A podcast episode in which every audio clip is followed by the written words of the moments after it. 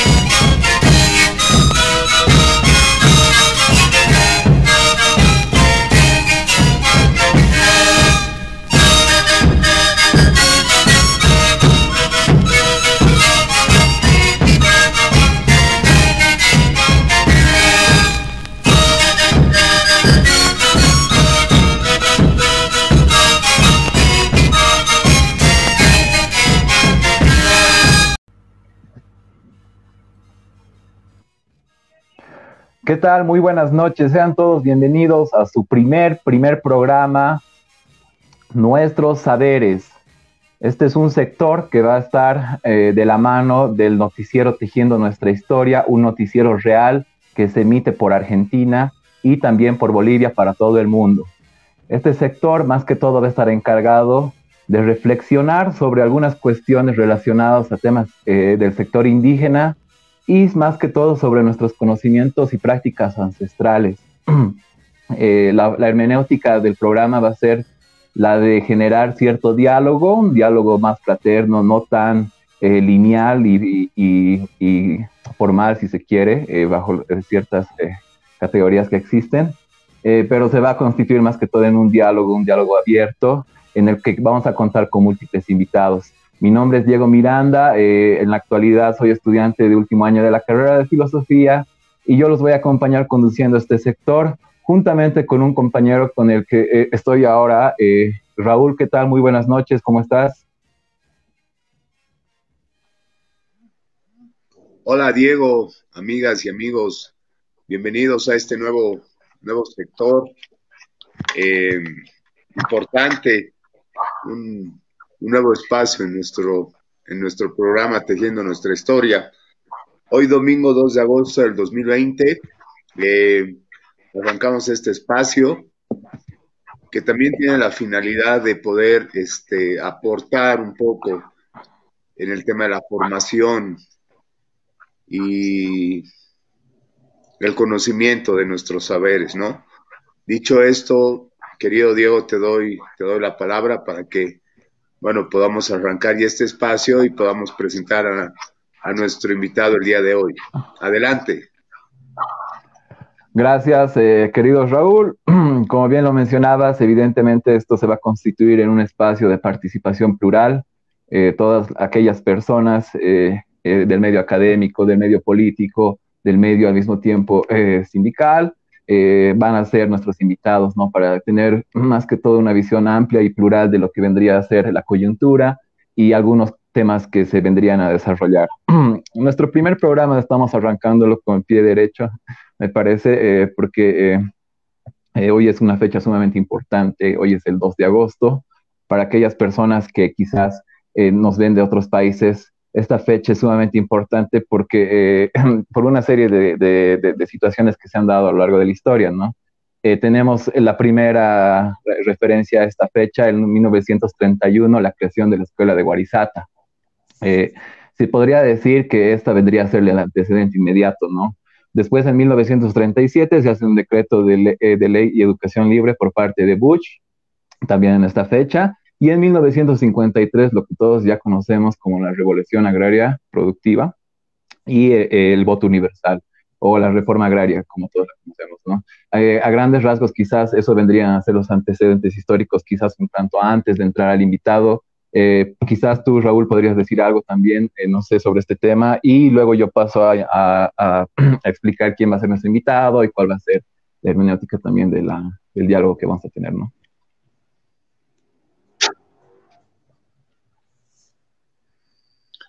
Sí, exactamente, querido Diego. Bueno, eh, es importante decir que, bueno, nos vamos a tocar un tema bastante importante, el tema de la descolonización, eh, un poco lo que significa nuestro, nuestros movimientos eh, indios, básicamente. Tenemos un, un, invitado de muy alto nivel, en el cual vamos a tratar de desarrollar. Sabemos bien que estos, estos temas pueden durar dos o tres programas, vamos a tratar de sintetizar y vamos a tratar de, dar la mayor información posible. Me parece importante tu referencia, el tema de Guarizata, creo que es, eh, un tema que se lo ha dejado a un lado bastante tiempo, no se lo ha, no, no, no, no se ha tenido reconocimiento básicamente este tiempo de todo lo que fue Guarizata, eh, la educación de eh, India, la revolución india, por ejemplo, ¿no? En este sentido tenemos bastantes eh, líderes, si se quiere, bastantes personalidades en este ámbito. Eh, hoy vamos a reflejar un poco también algo de, la vida de Fausto Reinaga, ¿no? Para poder entender estos procesos que, que se han desarrollado en Bolivia básicamente y un poco la lucha también del, del movimiento. Eh, sin más palabras, creo que podemos arrancar ya con esta, con este debate, con esta tertulia, podríamos decir así, con nuestro invitado. Diego, querido, te, te invito a que puedas presentar a, nuestro invitado y bueno, así podemos arrancar ya este primer eh, ciclo de, de este espacio enmarcado en el programa Tejiendo nuestra historia. Adelante, Diego. Gracias, Raúl. Eh, como explicábamos hace un momento, nuestro invitado es un invitado de muy alto nivel. Eh, es una persona que ha trabajado bastante tiempo en la investigación académica y en la investigación al mismo tiempo intelectual. Eh, tiene un amplio repertorio de producción, tanto a nivel académico como a nivel intelectual. ¿no? es productor de ensayos, actualmente es director de la revista Pucara, que lleva bastantes números, eh, no recuerdo bien cuántos son, pero son eh, bastantes. en realidad, eh, creo que es, el seguimiento que se ha hecho de esta revista es sumamente interesante, ¿no? Entonces, un tanto para más no andar en preámbulos, nuestro invitado va a ser Pedro Portugal Molinedo. ¿Qué tal, don Pedro Portugal? Muy buenas noches, ¿cómo le va? Bienvenido a este programa Tejiendo nuestra historia y este el sector mm, recuperando nuestros saberes. Muchas gracias por la invitación, muy buenas noches, muchos saludos a quienes estructuran y editan este importante programa y también a todos los que nos están siguiendo por los medios electrónicos. Muchas gracias, eh, don Pedro. Quizás para no andar en más preámbulos, vamos entrando a lo que vendría a ser esta fecha. ¿Qué es lo que representa para usted el 2 de agosto, tanto a nivel personal eh, como a nivel eh, ideológico. Bueno, el 2 de agosto es una fecha muy emblemática, sobre todo en Bolivia. El mes de agosto en las áreas rurales, en la parte andina, se, interpreta que es el mes de la Pachamama y es el mes en que todas las personas dan una atención especial a establecer cierto equilibrio, digamos, entre el individuo, la sociedad y la tierra. esta fecha además es emblemática porque el 2 de agosto de 1931 se fundó la primera escuela indigenal en Guarizata. O sea, fue un hecho bastante importante que rompió muchos de los esquemas que había entonces. Eh, el significado del mes de agosto más la fecha del 2 de agosto es lo que motivó en 1937 al gobierno de Bush eh, decretar ese día, esa fecha como Día del Indio eh, en esa época hay que tomar en cuenta que en toda América había una expectativa de los estados, de los gobiernos, por tratar lo que siempre han llamado el problema del indio. Eh, ya en 1940, posteriormente, y siguiendo un poco la trayectoria de Bolivia, eh, se decretó el mes de abril, el 19 de abril concretamente, el Día del Indio a nivel continental, ¿no es cierto? Como consecuencia del primer Congreso Indigenista Interamericano que hubo en México. esta fecha sigue siendo tan importante que justamente se, eh, se utilizó el 2 de agosto como una fecha emblemática para el año 1953, firmar en Ucrania uno de los hechos políticos más importantes que hubo, que fue la reforma agraria por el gobierno del, del MNR. Entonces vemos que hay un significado social, no solamente simbólico, sino sobre todo un significado social y político alrededor de esta fecha. Y usted, perdón, don Pedro, a nivel personal, ¿esta fecha le representa algo? Todos los meses han sido fechas bastante importantes en, en Bolivia. El 21 de agosto del año 71, no olvidemos, fue el golpe militar de, eh, digo, Banzer Suárez, que ponía fin a un pequeño periodo de experimento de gobierno diferente, de gobierno de izquierda, y que en esa época yo era dirigente de los estudiantes de secundaria y que tuve que sufrir concretamente los acontecimientos y la represión que se que llevó, que, que siguió estos acontecimientos. Gracias, Raúl. Don Pedro, buenas. Raúl Soruco de Tejiendo Nuestra Historia. Don Pedro, eh, yo le quiero hacer una pregunta justamente a la referencia de lo que usted decía anteriormente. El término indio, eh, ¿es un término correcto utilizado? Entiendo que el término indio fue, fue acuñado eh, en torno a la llegada de Cristóbal Colón hace 528 años, pensando que él estaba llegando a, las Indias. ¿Qué opina sobre, sobre este término, don Pedro? ¿Está bien, bien, bien utilizado el término, el término indio? ¿O qué otro eh, denominativo se podría decir? ¿O cómo podríamos eh, asumirnos en, en, esta parte del Avia Yala? Bueno, toda denominación, cuando analizamos el contexto social, tiene su validez en un contexto político y en una interpretación política. O sea, eh, en lo social no hay una real académica, ya, ya, la Academia de la Lengua de Hechos Sociales, por ejemplo, que puede indicar esto es positivo, esto no es positivo, esto es adecuado, esto no es adecuado. Eso lo da el contexto de la interpretación y las movilizaciones que desencadena. Entonces, en ese, en ese marco hay que interpretar lo que es la palabra indio.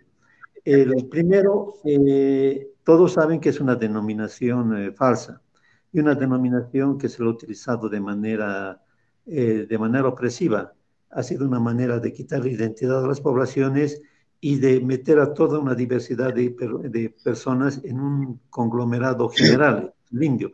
Ahora, ¿qué significaba el indio? significaba dos cosas. Primero, que era la parte más baja de la, de la población y la parte que estaba a la que se descargaba toda la explotación económica y toda la sumisión, digamos, en la cual estaba estructurada la sociedad colonial.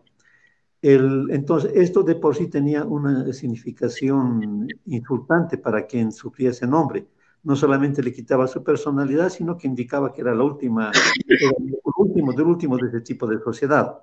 Eh, por ello eh, es importante remarcar que quienes defendían el uso de ese término no eran justamente los llamados indios, sino era la sociedad colonial, quienes tenían, digamos, un poder y tenían un, dominio en la utilización de este nombre. Ahora, eh, ¿qué se da? no se han cambiado radicalmente en todo el continente, digamos, el asunto, las relaciones sociales, sigue habiendo bastante discriminación y opresión en cuanto a las poblaciones que llamaríamos las poblaciones indias, pero sucede a veces que ese término mismo es contestado por quienes antes defendían su utilización. Si vemos, por ejemplo, eh, ese, nombre fue legítimo, eh, tuvo legitimidad legal y social. Los documentos de identidad en muchos países tenían una mención en cuanto a raza, y ahí se ponía indio, ¿no es cierto? tenía una función social. Eh, se discriminaba de esa manera una parte de la población y tenía también una justificación, podríamos llamarlo ideológica, porque Colón pensaba que estaba descubriendo las Indias occidentales y de la misma manera que hay los indios orientales, digamos, los del continente, continente hindú, todavía los indios, eh, digamos, eh, de esta parte de la población. Entonces, ¿cómo se da que aquel término que eh, era denigrante, que era, digamos, segregatorio, es asumido por esa misma población, por un hecho eminentemente político, y que lo vemos en todo proceso de descolonización? O sea, eh, lo vemos, por ejemplo, que pasó en las poblaciones eh, de origen africano en América del Norte, por ejemplo. Allá se, para marginar y para segregar a estas poblaciones se utilizaba el denominativo de negro, y negro era el peor insulto. Pero llegó un momento en que la gente dijo, sí, soy negro, y como negro tengo que liberarme, porque al tomar una identidad, ¿no es cierto?, ellos ponían unas nuevas reglas del juego y una nueva delimitación del marco. Entonces, y ese momento es curioso, sucedió lo mismo que acá en América. Los mismos que discriminaban al negro dijeron, no, no hay negros, negro es racismo, están haciendo racismo al, al inverso, etc. Entonces, es un hecho... En estas poblaciones se utilizaba el denominativo de negro, y negro era el peor insulto. Pero llegó un momento en que la gente dijo, sí, soy negro, y como negro tengo que liberarme, porque ah, una identidad, perdón, tenemos... ellos ponían una nueva, una nueva bueno, continuamos. Entonces, lo mismo sucedió en el continente. O sea, toda esta población marginada empezó a indio para poder identificarse y definirse porque era una manera como poner incomodidad a la situación colonial y buscar una descolonización. Se agarraba el término que era más insultativo y se decía, sí, somos indios, y como indios tenemos que liberarnos, porque al, definir, al definirse como indios se admitía una situación colonial. Y al admitir una situación colonial necesariamente se tenía que plantear una política de descolonización. Entonces la gente no era ilusa, no decía somos indios porque hemos perdido nuestra identidad, decía somos indios porque como indios nos han oprimido, como indios nos vamos a liberar. Y una vez que estemos libres, recién vamos a no solamente a recuperar nuestra identidad, sino a forjar una nueva identidad, que es lo que políticamente se necesita en todo el continente. Ahora, eso, el, tremendo éxito de esta denominación se lo tiene en Bolivia.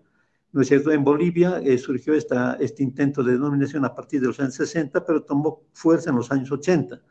Y, y, se vio, digamos, esta especie de manifestación, quienes se oponían a, que la gente que estaba luchando se denomine indios, eran los mismos que los llamaban indios antes, o que hubiesen continuado llamando indios eh, mientras no hubiese habido este fenómeno de tipo político y social. Y es a través de esta denominación, digamos, que se empezó a ver, digamos, toda, se empezó a generar toda una serie de conclusiones.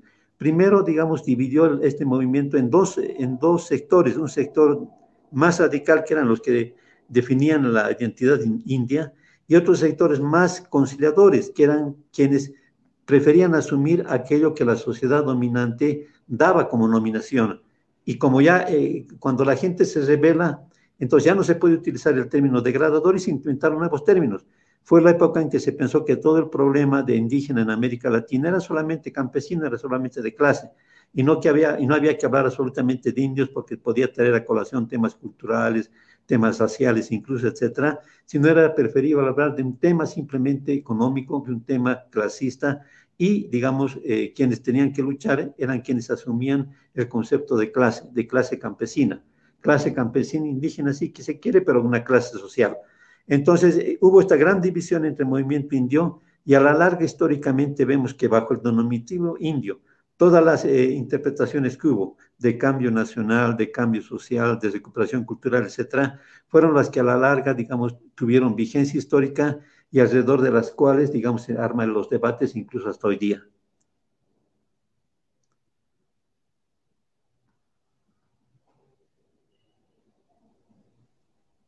Gracias, don Pedro. Eh, aprovechando la vertiente que un tanto ha sido desarrollada por el compañero Raúl, eh, me parece sumamente interesante lo que usted menciona, esto de eh, como indios nos han oprimido y como indios nos vamos a liberar.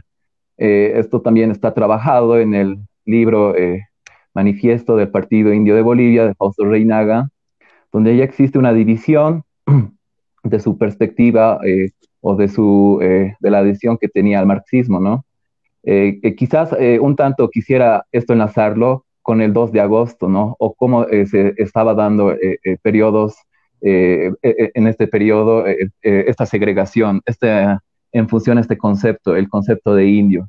yo creo que justamente como usted menciona, esta es una categoría tributaria que justamente se la ha implementado en función a ciertas eh, cuestiones relacionadas al dominio y a la explotación. Entonces, eh, eh, es interesante ver que, por ejemplo, en el 1950 se contaba con alrededor de 3 millones de habitantes. Entonces, la situación era sumamente interesante porque eran más que todo 50 mil habitantes los que votaban y los que terminaban eligiendo a, los, a sus representantes, ¿no? Entonces, el voto universal se ve como cierta eh, medida eh, democratizadora, en algún sentido quizás bajo ciertas ideas eh, o bajo ciertos conceptos que tiene la democracia liberal, ¿no? Mm, ¿Cómo lo ve usted esto, don Pedro? ¿Cree que esta medida de algún modo haya sido, haya tenido, aparte de un impacto histórico, un impacto a nivel quizás más en, lo que se refiere la identidad en lo que se refiere eh, el concepto al mismo tiempo de la eh, autodeterminación de lo indio? Sí, o sea, eh, justamente, o sea, si vemos la historia de Bolivia y la historia general de todos los países en el continente, no hay poder que se haya establecido que no haya tenido una conciencia de que existe algo que es anómalo y que merece una solución, ¿no es cierto? Y esta anomalía es lo que llamaríamos la anomalía indígena. Eh, que para algunos es un impedimento para constituir naciones, para otros es una lacra, para otros es, digamos, una especie de, vergüenza que, que, quitaría, digamos, aquello que podría dar lustre, digamos, a determinada nación. Entre el indígena siempre ha sido el elemento discordante, el elemento anómalo, el elemento, digamos, que ha impedido que, las otras, que el, otro sector nacional pueda, digamos, eh, hacer eh, su propio proyecto y por su propia incapacidad le echa la culpa a veces al indígena de ser, digamos, un factor de desorden interno, de desorden nacional, de desorden social. Ahora, el, y cada gobierno ha tratado de eh, solucionarlo, entre comillas, eh, según, sus, eh, según sus criterios. En la época de los años 30, por ejemplo, o sea, era la moda en Bolivia pensar que todo era cuestión de educación. Y Guarizata surge también a partir de ahí. El Estado intentó hacer, digamos, una, ¿cómo se llama?, sus proyectos educativos. Ya de, en 1920, de 20 a 25, cuando fue gobierno Bautista Saavedra, se intentó hacer un patronaje indígena, digamos, tratar de formar eh, al indígena. Se interesaba que el indígena era como una especie de pizarra blanca en la cual se podía anotar cualquier cuestión y si se anotaban las normas, eh, las conductas sociales, eh, los elementos de que llamaban entonces civilización, etcétera, podrían salir un indio ilustrado y un indio digno y un indio que podía integrarse a la vida nacional. Entonces, el, en 1952 el enfoque es otro. Toda la revolución del 52 se hizo bajo un enfoque de tipo económico. Se pensó que el problema sustancial era el problema, digamos, de inserción del indígena como un elemento activo dentro de la economía nacional y el MNS lo interpretó como una inserción de tipo económico de propiedad privada. Es por ello que el 53, la reforma agraria, fue dar a cada indígena la posesión privada de un pedazo de terreno para que pueda producir. Se pensaba un poco ilusamente que se iba a reproducir el modelo y la experiencia que hubo en Europa, donde el campesinado, eh, al ser productor, al haber destruido los feudos, digamos, de eh, empezó a, acumular eh, conocimiento y capital primario en realidad, eh, que hizo fracasar una gran cantidad de ellos, solamente prosperar algunos, y los fracasados fueron a la ciudad y fueron la mano de obra en la que se nutrió, digamos, el capitalismo naciente, la industrialización naciente, y que todo ello generó una serie de procesos socioeconómicos que terminaron, digamos, con las revueltas sociales y con la constitución de los estados socialistas posteriormente. Entonces se, pensaba que iba a surgir eso y no surgió. O sea, lo característico en Bolivia es que se intenta dar soluciones y esas soluciones no tienen los resultados que se esperan. Seguramente porque mm, se los hace en el marco, digamos, de las preocupaciones de la clase dirigente y no en el marco del enfoque de, los, de, los, propios interesados que son los indígenas. Entonces, es un hecho eminentemente político. ¿No es cierto? Entonces, el, el, Ah, ahí vemos, ¿no es cierto?, que el 52 en ese marco tuvo muchas, eh, muchas iniciativas, entre ellas la reforma educativa, el voto universal, etc. En esto tenemos que ser bastante claros y ecuánimes, a pesar de que no se ha resuelto en, lo sustancial y sigue siendo un problema resolver en Bolivia lo que llamaríamos este problema indígena, cada época histórica ha, ha dado un aporte que se va sumando que la población indígena, la población rural va apropiándose, va asimilándola y llega a ser, digamos, como un elemento más que en nuevas situaciones históricas hace que el enfoque varíe y que el indígena sea cada vez un, actor mucho más intenso y mucho más profundo. O sea, el enfoque liberal, el enfoque de educación, el enfoque de propiedad privada, el enfoque de participación en elecciones, de, de ser ciudadano, etcétera, hacen que se vayan acumulando poco a poco elementos que van a desencadenar, creo yo, en un momento en que la población indígena en Bolivia va a ser un elemento que va a poder dar su propia proyección y va a poder pesar más en la política local que lo que está pesando actualmente. Gracias, Raúl.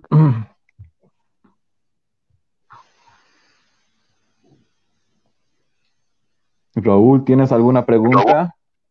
Voy a pasar entonces a comentario. yo tengo, Ah, dale, dale, hermano.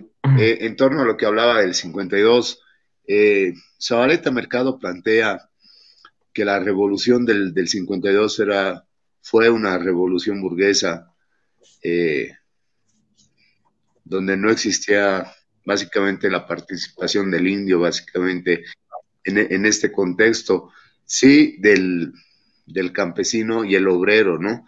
Ahí ya se inserta, digamos, lo que es la parte marxista eh, en estos términos.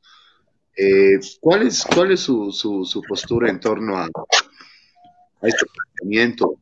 ¿Usted cree que, que fue realmente una revolución eh, del pueblo mismo, del indio, eh, el 52, o, cuál es su perspectiva? Bueno, todos los cambios que ha habido en Bolivia, pongamos no solamente la revolución del 52, sino, por ejemplo, la misma revolución federal de 1899 en la que participó el indio, y todos los acontecimientos políticos en Bolivia, eh, no se ha dado ningún acontecimiento en la cual el indio no sea una parte activa y participante. ¿Cuál es la característica? Que nunca es una parte dirigente y tampoco es una parte que está al igual con los otros actores, digamos, de estos procesos, sino sirve, digamos, como un elemento para destrabar un cierto equilibrio, cierta tensión entre poblaciones diferentes, entre, digamos, entre posiciones políticas diferentes y que eh, esto habría que analizarlo por qué, y que finalmente se frustra tanto una expectativa grande del mundo indígena como una expectativa también grande de quienes proponen esa revolución. O sea, veamos en Bolivia hubo una revolución liberal, podríamos llamarlo así, pero no tenemos liberalismo en Bolivia. Hubo una revolución del 52 en marco burgueses, evidentemente, y que, digamos, tampoco tuvo su éxito. Entonces, el problema acá no es que estas revoluciones en sí hayan incluido o no al indígena en el sentido legítimo de la palabra, porque lo incluyeron, digamos, de una manera eh, superficial y eh, dirigida, sino que incluso en esos parámetros estas revoluciones no tienen suceso, no tienen éxito, no tienen realización. Entonces, el caso de Bolivia es una cuestión bastante compleja que pienso yo, solamente en la medida que se armonice de otra manera lo que es el deseo fuerte de las poblaciones indígenas, más lo que es la dinámica de las poblaciones no indígenas, se puede lograr un resultado que sea nuevo, un resultado que pueda ser eh, novedoso en el sentido de solucionar los problemas y no hacer que Bolivia repita, digamos, eh, ensayos de solución ante problemas que no llegan a resolverse adecuadamente. Gracias, eh, don Pedro. con relación a su anterior comentario, me parece sumamente interesante lo que menciona. Eh, las medidas eh, que se han tratado de implementar en 1930 con la creación eh, también de la Escuela de Guarizata ah, han tratado de ser unas medidas enfocadas más al ámbito pedagógico, como usted bien lo menciona. más antes existe un trabajo de Franz Tamayo, la creación de la pedagogía nacional, este lo publica el año de 1910, donde hace una crítica a este macaquismo intelectual, como lo menciona eh, Fernando Díez de Medina en la biografía que hace de Franz Tamayo, el hechicero del Ande, Este macaquismo intelectual, este, bobarismo, si quiere, en, relación a lo que vendría a ser eh, Tamayo.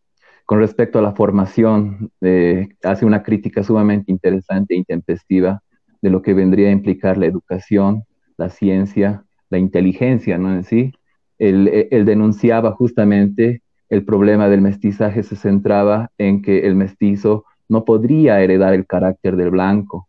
Eh, es esa ambivalencia que existía, ¿no? Que por más de que él intentaba nutrirse por medio de la, de la, de la academia, no, no, no, podía heredar el carácter del blanco. Entonces, eh, ¿cómo eh, lo ve usted esto? Porque esto se presenta como de manera intempestiva, como una crítica, si se quiere, a nivel filosófico o a nivel de pensamiento, de las corrientes dominantes eh, liberales que tenían cierta tendencia positivista y apelaban al mismo tiempo a cierto darwinismo social. ¿Cómo ve estas apreciaciones con relación a Tamayo usted, estimado Pedro. Eh, sí, en cada momento histórico es muy interesante lo que indicas. Ha habido críticas eh, internas dentro de los grupos sociales que han dominado la vida política de Bolivia. Y ha habido aproximaciones, algunas más adecuadas y otras no, respecto a, este tema que podríamos llamar el tema del indio. Tenemos el caso de Tamaya, que es muy pertinente, digamos, en cuanto a sus aproximaciones, en cuanto a sus valoraciones. Eh, pero volvemos a lo que decía anteriormente, ¿cómo se da el caso de que aún habiendo una agudeza grande en la caracterización de los problemas y habiendo una, eh, eh, en momentos el poder, digamos, concentrado para tratar de cambiar esta situación, está siempre en Bolivia, digamos, una especie de condena de no solucionar totalmente estos problemas y de volver a repetirlos actualmente. Tenemos el último caso, digamos, con, el, con lo que acabamos de pasar ha habido un nuevo intento de resolver estos problemas con el gobierno del MAS, ¿no es cierto? Y todos esos elementos, muchos de ellos positivos, otros eh, en la misma fatalidad de los anteriores gobiernos, no produce, digamos, una realidad nueva, sino el nuevo gobierno que tenemos retrocede y las relaciones que actualmente son es de ese tipo, casi discriminatorio, racista, de desconocimiento, de enfrentamiento. ¿Qué hay, digamos, que se pueda, que, que, que, que explique, digamos, esta, esta, esta discontinuidad que existe. Yo creo que por mucho que, por lo siguiente, tenemos respecto al indígena apreciaciones intensas, valorativas unas y desmerecedoras otras, pero todas son hechas dentro del círculo de poder dominante. No ha habido hasta el momento una fuerza autónoma que pueda pensar su propia realidad indígena y que pueda tener un peso tal que haga gravitar la discusión y la realización de sus objetivos en torno de sus propias ideas y en torno de su propia capacidad de ejecutarlas. Entonces, eh, eh, eh, sin embargo, es interesante ver que a lo largo de toda la historia esto se ha ido conformando. Es lo que decíamos anteriormente. Cualquiera de las aproximaciones que ha habido de cualquiera de los gobiernos anteriores, cualquiera de las tendencias, da como resultado necesariamente una apropiación de estos elementos por parte de la población indígena que hace que eleve su nivel de organización y de conciencia y que el próximo nivel, digamos, el próximo, eh, la próxima eh, realización de alternativas, estos sean una fuerza cada vez más intensa y más, más fuerte. El 52 es producto de la acumulación de contradicciones del liberalismo anterior. Evo Morales ha sido producto de las contradicciones no del 52 y seguramente lo que va a venir va a ser producto de lo incompleto y de lo no profundo que se hizo, digamos, en este periodo de 14 años. Entonces, a mí me parece que este aspecto, todo va hacia, digamos, la constitución de una, de una perspectiva que sea indígena. Pero aquí, digamos, hay, eh, yo quisiera poner el acento en algo. Para que haya, digamos, una concatenación en cuanto a resultados sociales, tiene que haber una sincronía entre lo que es el pensamiento y la política indígena y lo que es la realidad, digamos, social y política en el sector no indígena. Pero esto requiere que el sector no indígena deje, digamos, a la parte indígena el acopio de sus propias fuerzas y el desarrollo de sus propios pensamientos, porque el desequilibrio es tal, digámoslo a nivel colonial sobre todo, es tan intenso que, sin, que solamente la parte colonial, la parte no indígena, es la que desea dirigir y pensar por el indígena, incluso si a veces lo hace de manera positiva, de manera paternalista o de manera, digamos, complaciente hacia el indígena. Puede haber posiciones eh, negativas, digamos, discriminatorias, pero puede haber también aproximaciones buenas, pero en la medida que vengan solamente de ese lado unilateral, van a provocar esa misma frustración y ese mismo quiebre que hemos conocido hasta ahora.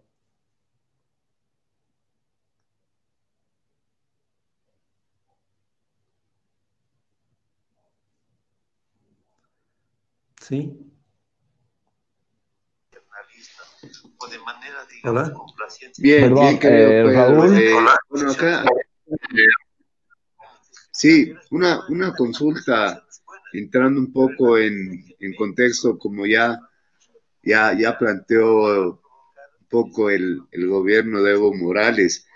Eh, yo le quería plantear, en este contexto, digamos, el primer intento de descolonización política se da eh, en la construcción del Estado plurinacional de Bolivia, con una serie de leyes y reglamentos que norman el, el- el hacer político nacional en torno a- al reconocimiento de, de las naciones indígenas. Eh, ¿Usted cree que en este proceso se está dando una real descolonización en Bolivia? O sea, estamos en un proceso realmente de descolonización acá en el Estado Plurinacional de Bolivia. Eh, ah, respecto al MAS, se puede aplicar la misma reflexión que hemos aplicado respecto al MNE, respecto a los gobiernos liberales, conservadores, etcétera, anteriores. Es decir, ha habido u- una- un intento de resolver este problema más intenso en el tema del MAS, por supuesto, entre otras cosas porque el presidente era de origen indígena y porque había un clima internacional de reflexión y de valoración de lo indígena que no era de ninguna manera equiparable a todo lo que había anteriormente, eh, pero que provocó a mi modo de ver, o sea, en- enfrentó los mismos problemas y llegó a los mismos quiebres y a los mismos obstáculos. ¿A qué me refiero? O sea, eh, no se puede hacer una política si no se tiene un acopio de ideas, un marco teórico, una interpretación. Hasta el- cerca de los años 90 más o menos, ya llegando a fin de siglo, el marco de referencia era el marco del análisis marxista clásico, que pone ascenso en los modelos sociales, en la división de clases y en la relación y el antagonismo que podía haber entre experiencias socialistas y experiencias capitalistas. Todo ese esquema que guiaba toda la interpretación que se hacía de todos los fenómenos sociales, llega a un vacío, entre otras cosas, por el descalabro que hubo de los países de, de, los- de la experiencia socialista, ¿no es cierto?, con la caída del muro de Berlín y, la, y el colapso de la Unión Soviética. ¿No es cierto? Y entonces empieza a ver la, eh, la emergencia de otro marco de interpretación, que es un marco de tipo posmoderno y culturalista.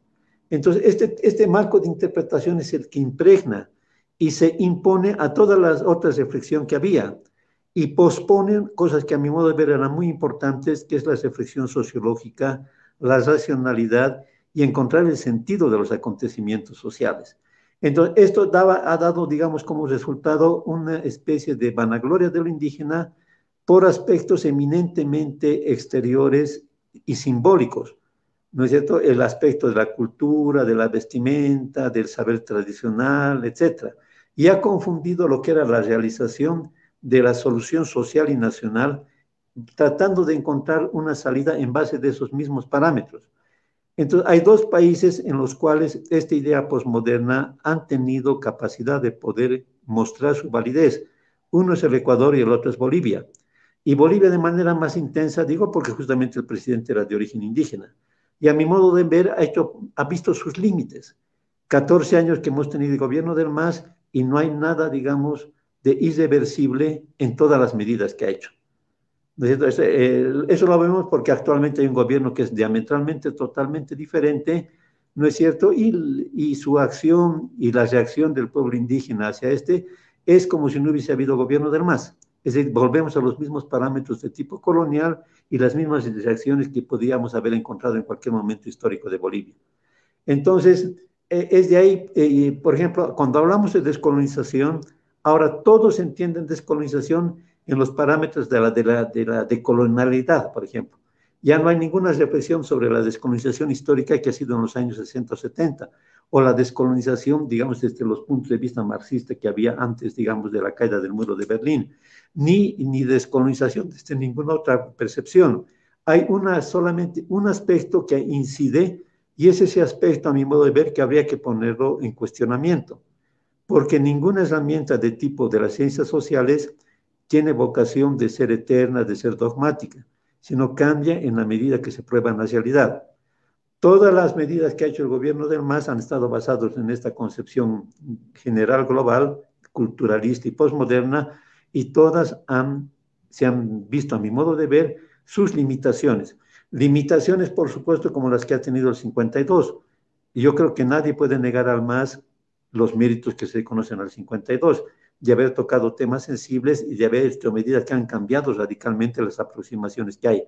Pero nadie también puede decir que el 52 haya sido un éxito, como nadie puede decir que 14 años de gobierno del MAS hayan sido un éxito. En la medida que no se han logrado cambiar radicalmente y que volvemos, digamos, al mismo problema y tratamos de ensayarlo esta vez o de resolverlo con, nuevas, eh, con nuevos elementos. ¿En qué, porque, en, qué me, eh, ¿En qué me radicaría este aspecto? Uno de los elementos del culturalismo y de la posmodernidad es la exaltación de la diferencia y la exaltación de las minorías. Y cada minoría y cada diferencia sería como un cúmulo de interpretación diferente del mundo, totalmente contraria y, y sin relación incluso con otras similares. Y cada uno tendría el derecho de vivir, digamos, esa su interpretación y de hacerla de, y de hacer su sociedad en base de ellas. Entonces se han interpretado los pueblos indígenas como si fuesen seres que estuviesen en eso, como si hubiesen guardado una sabiduría desde que llegaron los españoles, que unos seres ahistóricos que la historia, la colonización no les ha influido, que están al margen, digamos, de los contextos mundiales y que estarían esperando el momento de poder realizar, digamos, estos saberes. Y esto se daría en el marco de las autonomías. Eh, eh, eh, y la autonomía, por, definición, es una cuestión, tiene que ser una cuestión específica y por lo tanto pequeña, minoritaria, no tiene que ser una cuestión general, global. es de notar que esta aproximación incluso podría tener cierto éxito en países donde el indígena es minoría de la población. Y eso, pero es mucho más difícil en países donde el indígena es la mayoría de la población y donde el indígena está inmiscuido en todos los procesos sociales todo el indígena está insertado en modelos de producción, todo el indígena ha asumido cambios culturales que no eran de su propia cultura, sino que los ha apropiado. Es decir, ha, habido, digamos, una especie de espejismo culturalista en situaciones mucho más complejas y difíciles, de las cuales creo que Bolivia es el paradigma. Gracias, don Pedro. Voy a continuar aprovechando la vertiente eh, que usted acaba de mencionar, ya que se ha empezado a hablar de la coyuntura y al mismo tiempo de los últimos 14 años del movimiento al socialismo y de los avances que ha tenido en esto de lo que vendría a ser la descolonización. Quizás un tanto unos apuntes con relación a lo que mencionaba usted eh, del marco de interpretación que se ha utilizado, que vendría a ser eminentemente a partir de un criterio postmoderno. Yo quisiera hacerle dos preguntas eh, eh, en función a esto. La primera estaría relacionada de forma directa eh, con cuál es la concepción de posmodernidad que usted es la que utiliza. usted mencionaba que es la exaltación de la diferencia, que si bien esto es una corriente de la, de, la escuela del pensamiento francés, de, la, de las escuelas de la diferencia justamente, que parte más de teorías lingüísticas, eh, eh, yo veo que eh, la, posmodernidad dentro de nuestro, dentro de, dentro de nuestro contexto tiene muchos prejuicios, justamente se la ve solamente como relatividad a nivel conceptual y al mismo tiempo como la exaltación de ciertas particularidades. En ese sentido, yo creo que si nos retrotraemos un tanto al trabajo de Jean-François Lyotard de 1974, La condición posmoderna, donde explica de algún modo eh, eh, qué es lo que él entiende por posmodernidad y eh, él lo menciona que es la incredulidad frente a los grandes metarrelatos.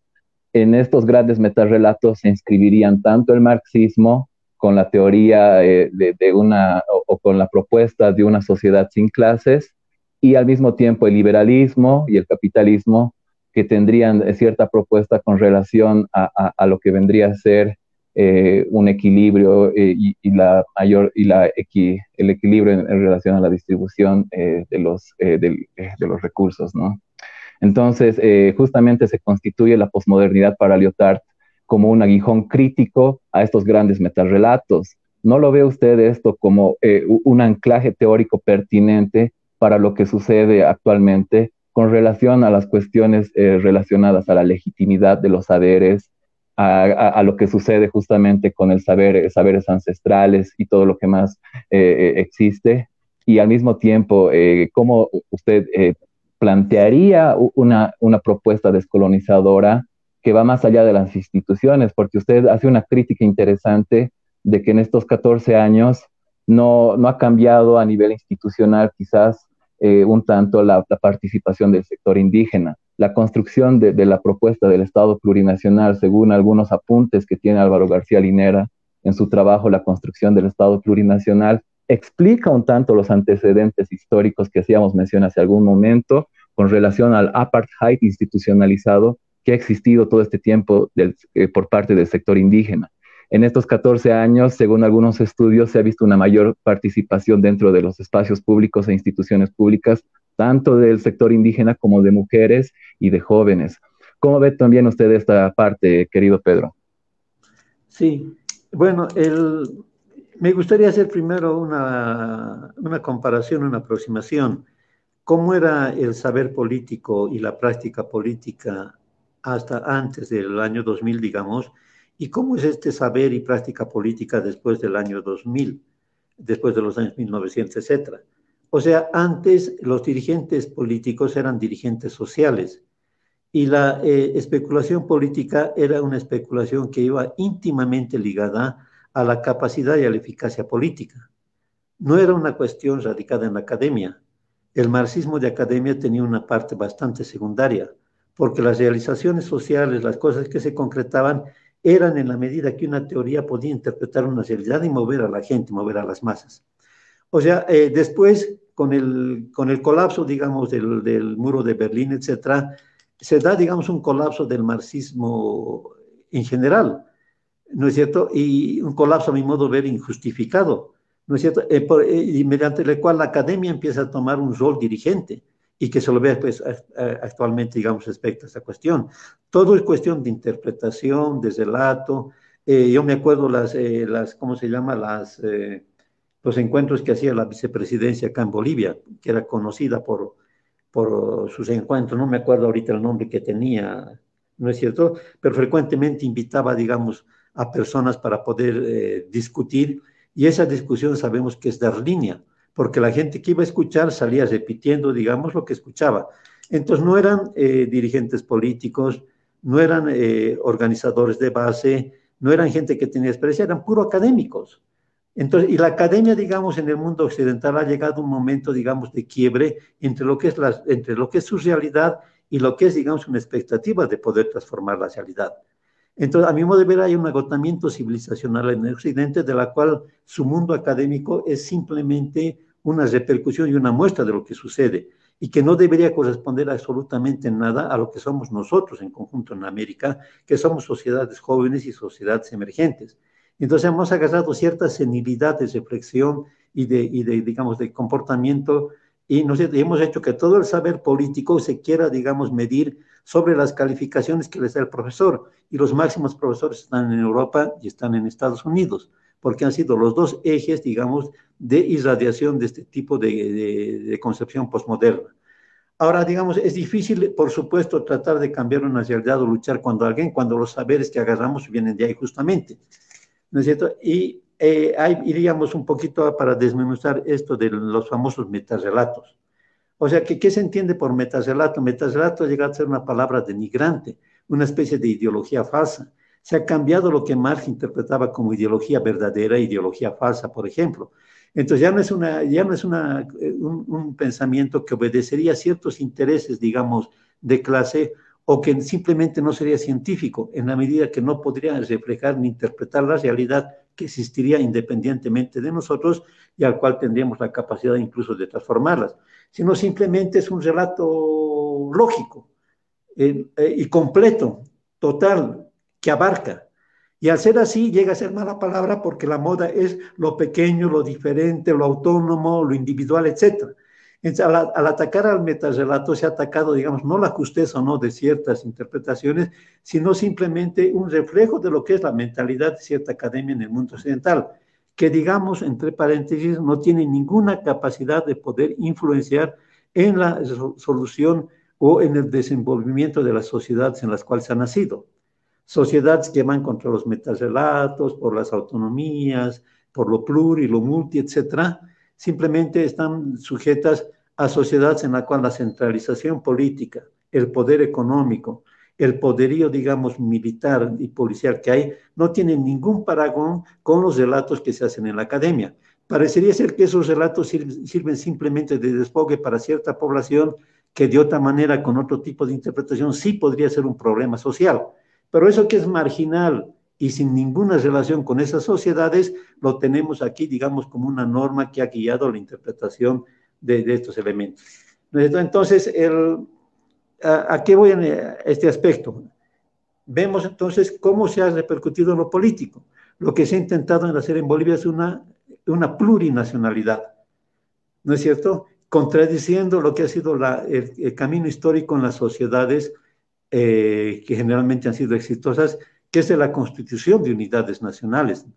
Lo plurinacional en Europa solamente hay donde la nación ha fracasado y donde hasta el momento es ahora símbolo de malentendimiento y de caos permanente, pongamos el caso de España, o digamos ciertas formas, digamos en sociedades totalmente ejemplares, como el caso de Suiza, donde la plurinacionalidad ha existido en los cantones de tiempos inmemoriales, pero no obedece a lo que somos nosotros, que nosotros somos eh, personas que estamos en la constitución de sociedades.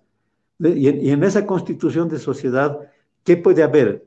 Puede haber una respuesta plurinacional, ¿no es cierto? El experimento plurinacional en Bolivia ha sido un fracaso, no ha habido. Desde ya ha habido el primer tropiezo de que si va a haber un parlamento plurinacional, si va a haber indígenas representados en su propio parlamento, y al final se ha dado unos cuantos, digamos, que, de manera simbólica nunca han tenido efecto, o si se da, digamos, la representación política en los términos tradicionales, donde sí la, participación indígena es grande. Es decir, eh, para, eh, para sintetizar, se ha hecho atribuir al, indígena, se le ha atribuido al indígena usos, costumbres, pensamientos, ansias que no corresponden a su propia dinámica, que, no corresponden a su propia dinámica, sino corresponden exclusivamente a la dinámica del observador. Y este observador ni siquiera ha actuado por un análisis de la realidad concreta, de la situación concreta, sino como una especie de elección y de repaso de los cursos que ha pasado, digamos, en una academia dependiente en América, dependiente, digamos, de los modelos que son, que son de afuera.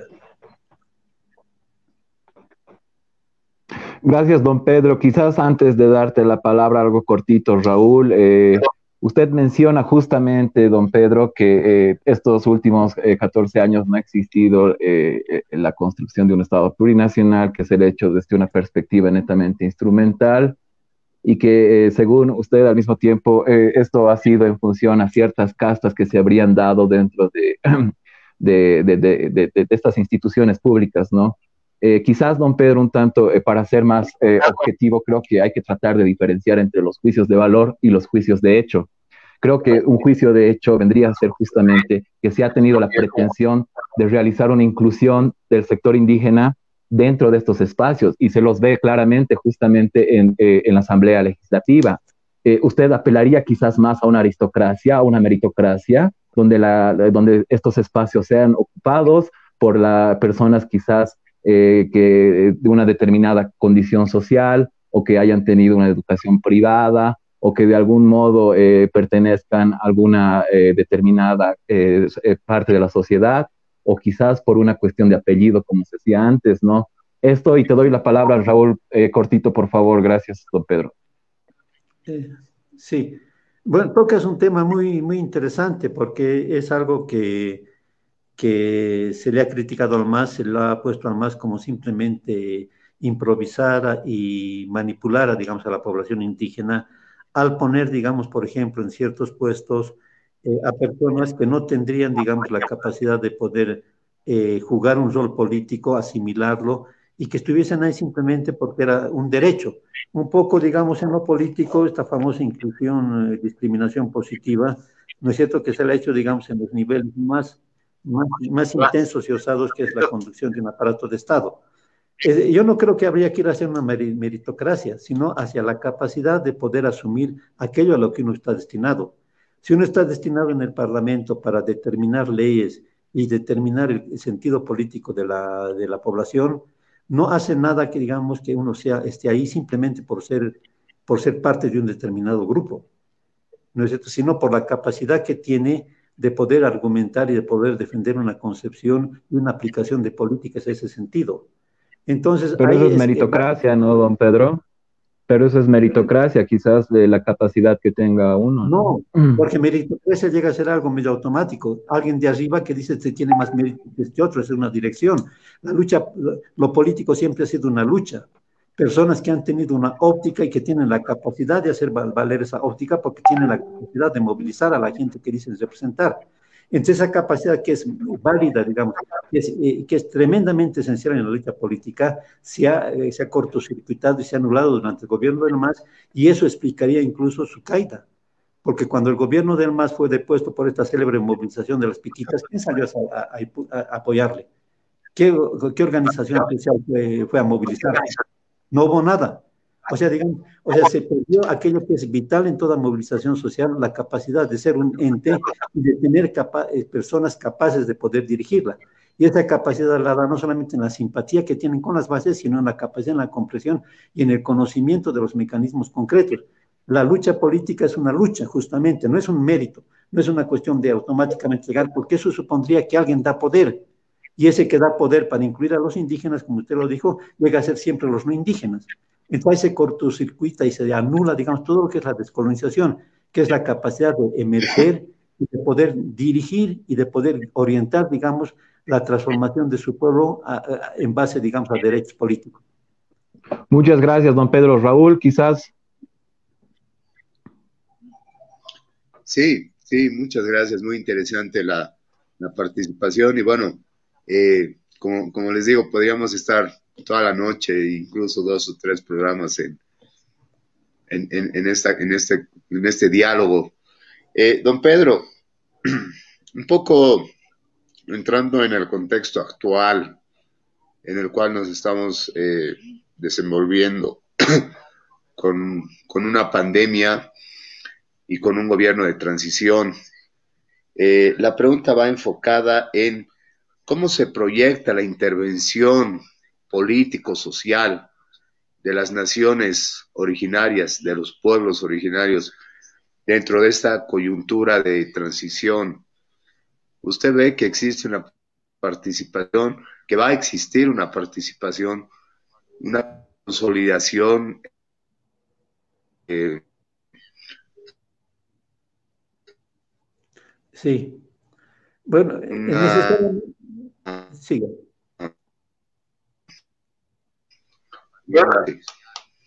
Perdón, no le escuché la última parte. Raúl, ¿puedes repetir lo último?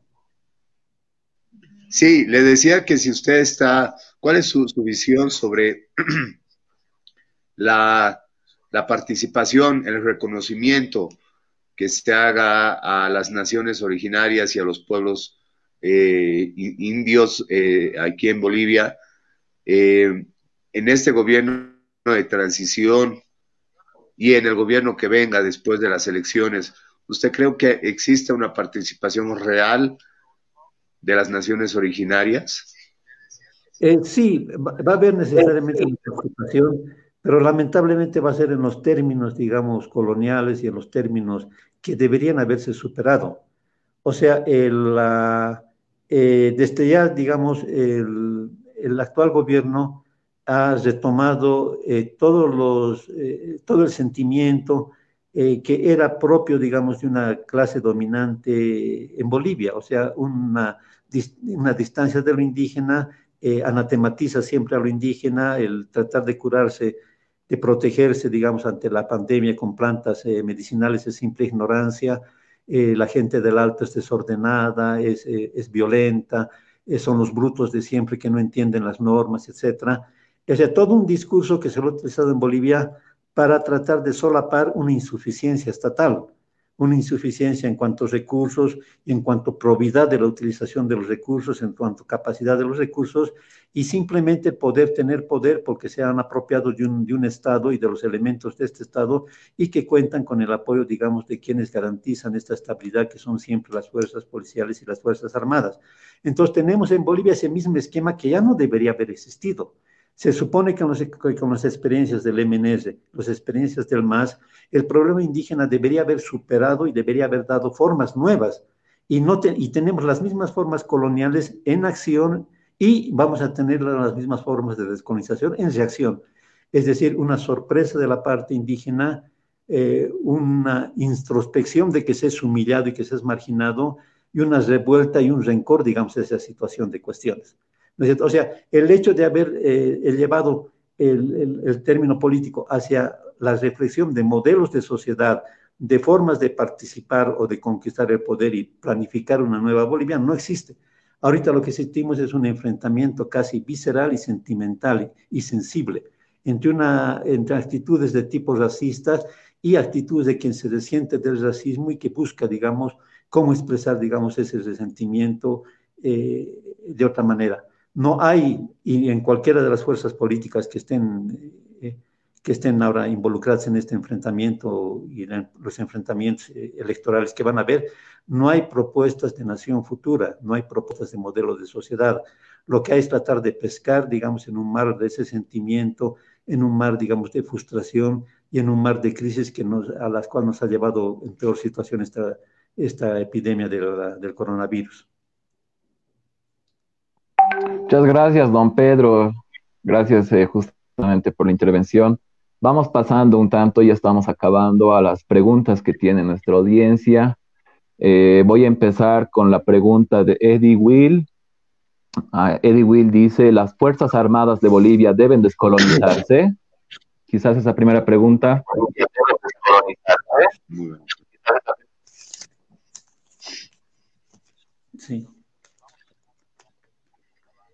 Eh, ¿Cómo no? Justamente la descolonización, tenemos que tener una nueva aproximación de la colonización y la descolonización.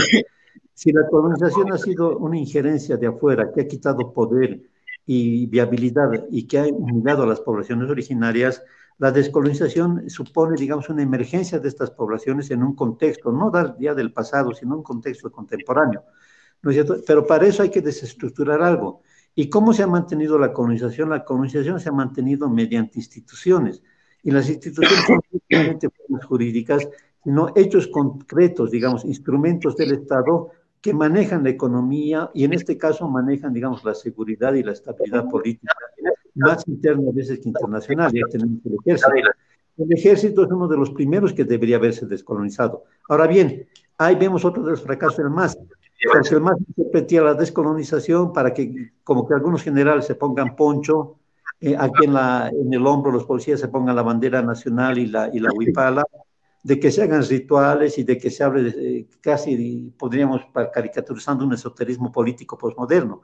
Entonces ahí hemos visto un fracaso, porque este conejillo de indias de descolonización que ha habido en el ejército resultó un fiasco tan grande que el ejército y la policía han sido uno de los primeros que se han movilizado para desestabilizar este gobierno que duró 14 años. Entonces, se necesita una nueva reflexión sobre qué es la descolonización.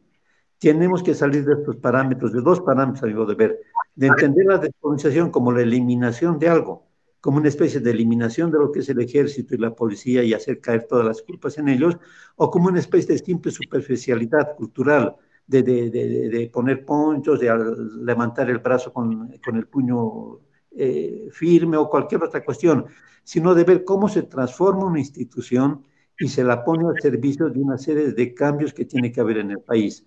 Entonces, no solamente el ejército, la policía, los colegios profesionales, no olvidemos que los colegios profesionales, el colegio médico, por ejemplo, ha sido uno de los elementos vitales de su estructuración del anterior gobierno todas las instituciones e incluso las instituciones, eh, los organismos sociales, tienen que estar en un marco de concepción social de qué debe ser la desconexión y cómo debe ser el diseño institucional futuro.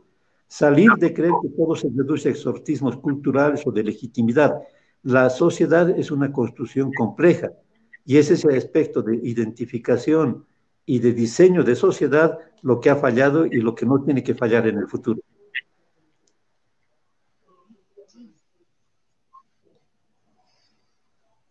Gracias, don Pedro. Eh, quizás la otra pregunta. Vamos eh, leyendo las, eh, los comentarios que existen. tenemos uno acá de Alicita Lore. Dice, ¿qué cambios y de qué forma se debería cambiar el ámbito de vigencia de ley de deslinde jurisdiccional en favor de los pueblos indígenas?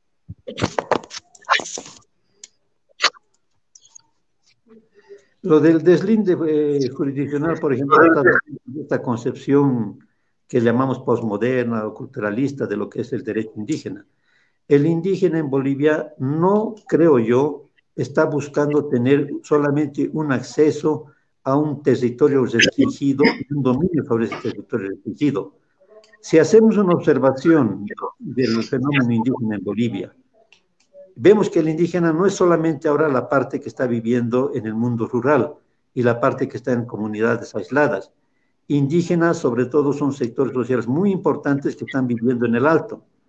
O sea, la noción de indígena ligada a un territorio restringido, o sea, quita el valor y quita la fuerza para toda una proyección indígena que, sea, que es mucho, socialmente mucho más importante. Ni siquiera en esos lugares, digamos, donde el indígena está circunscrito a pequeñas comunidades y no sale, porque una característica en Bolivia es la movilidad, no hay indígena ahora que esté circunscrito a su solo año comunidad, tiene una relación económica con los vecinos, con los centros de producción, con el alto.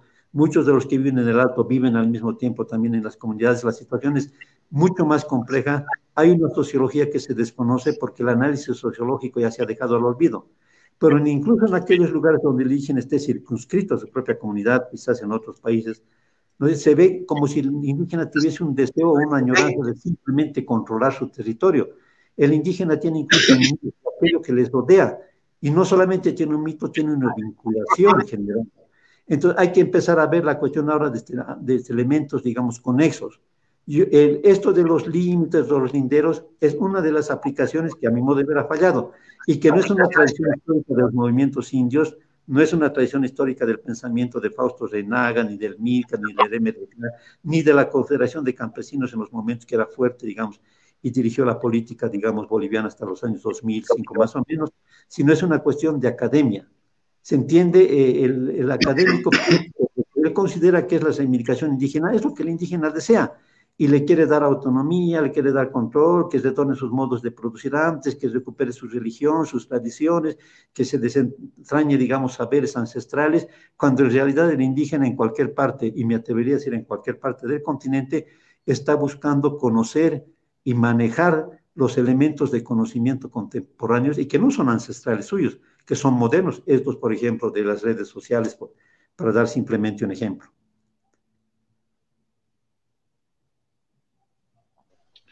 Gracias, don, Pedro. Muchas gracias. A, toda la eh, audiencia que nos está siguiendo por, por Facebook Live, eh, tanto aquí en Bolivia como fuera de nuestras fronteras. Hay una pregunta muy interesante, don Pedro. Pregunta Alvar Aramayo. ¿Cómo incluir la descolonización en la economía sin afectar el, mono, el modo de vida capitalista de las áreas urbanas? El, yo creo que los, los más interesados en, en, cambiar el modo de vida en economía es en los países capitalistas, pero eh, esa conciencia que hay no les eh, es al mismo tiempo un freno grande el tremendo poder que tiene el Estado y que tiene, digamos, la normativa, la normativa, digamos, de, de, de su vida cotidiana. Pero yo creo que actualmente incluso el, coronavirus ha, ha, mostrado que hay muchas cosas frágiles, que aquello que se consideraba una estabilidad grande y un poder grande, digamos, puede ser tremendamente puesto en cuestionamiento por un fenómeno natural o por un, por un fenómeno biológico, como es en este caso la enfermedad. O sea, y, pero en esto vamos a un aspecto muy importante. O sea, vemos una cuestión que se había, que se había supeditado y que se le había puesto en último plano la importancia de los aspectos tangibles y de los aspectos materiales, entre ellos el aspecto económico. Se lo puso en traspié, en desmedro de lo que se llama las interpretaciones del mundo, etc. Cuando, y vamos a retornar a un debate antiguo, ¿es la manera de organizarnos la que produce cierto tipo de pensamientos o son esas formas de pensamiento diferentes las que crean formas diferentes de organizarse? Ese debate, digamos, no se resolvió y de hecho se pasó de una idea que la economía dirigía todo a otra idea, que, que, que, lo que importante es la concepción del mundo. Y lo intrigante ha sido que son las mismas fuerzas de, de, izquierda las que han hecho esa transición sin cuestionarse y sin darse cuenta de, del tremendo salto que daban. O sea, yo creo que vamos otra vuelta a esto y es muy interesante la pregunta. No puede haber, digamos, cambios si no hay formas profundas de transformación de las relaciones entre las personas y de la economía de estas personas. ¿Qué es lo importante en el mundo indígena y por qué el mundo indígena llega a ser diferente actualmente? Porque se vivía institucionalmente en formas diferentes, porque se producía de manera diferente y porque se había organizado una sociedad en base de esos principios. O sea, y, y, esa organización era una cáscara institucional y era, digamos, una, eh, un rayonamiento cultural. Entonces no se puede ver el rayonamiento y la cáscara sin entender cuáles son aquellos que los ha provocado. Y aquello que los ha provocado es lo más importante. Ahora, no se puede automáticamente trasladar esas experiencias económicas y de infraestructura indígena a la sociedad actual, pero sí pueden ser fuente de inspiración, porque mientras no se ponga en la cabeza y en el programa de los partidos transformar radicalmente instituciones y relaciones entre las personas y de ahí entra la economía, no se va a poder transformar fundamentalmente nada en absoluto. Muchas gracias, don Pedro. Vamos cerrando el programa. Nos hemos pasado 12 eh, minutos. Quiero agradecerle eh, su presencia, don Pedro. La verdad ha sido un referente con relación a lo que vendría a ser la descolonización.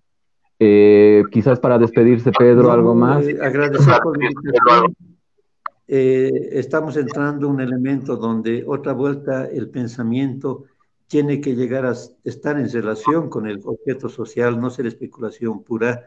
Y programas, reflexiones como lo que ustedes eh, están inaugurando van a ejercer una influencia bastante positiva en el futuro. Eh, puede parecer una repetición mecánica, pero ya alguien lo dijo, no hay acción de cambio sin pensamiento de cambio. Pero tanto la acción como el pensamiento tienen que tener un referente, y ese referente es lo real, lo existente, lo concreto. Y tiene que haber los instrumentos para poder entender y aplicar eso y para poder crearlos, que yo creo que siguen siendo los referentes de la ciencia. Muchas gracias.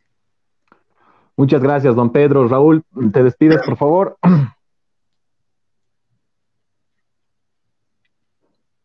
Bien, don Pedro, muchas gracias por aceptar la invitación. Eh, eh, está usted bienvenido a este programa cuando, cuando quiera volver a participar. Realmente hemos, eh, hemos tocado varios puntos interesantes, como, como decía, es un, es un tema con, con bastante tiempo, con, mucha charla, pero bueno, el diálogo ha estado planteado. En todo caso, muchas gracias, don Pedro. Querido Diego, gracias. Aquí un servidor, Raúl Soruco, para Tejiendo Nuestra Historia. Buenas noches. Buenas noches, hasta luego. Muchas gracias, Raúl. Nos vemos. Gracias a todos los que han comentado. Nos disculpamos por no haber respondido a todas las preguntas. Eh, muchas gracias por eh, seguir este programa. Vamos a seguir avanzando. Este es el segmento Nuestros Saberes, de este el noticiero Tejiendo Nuestra Historia. Nos vemos. Muchas gracias a todos. Hasta luego. Gracias.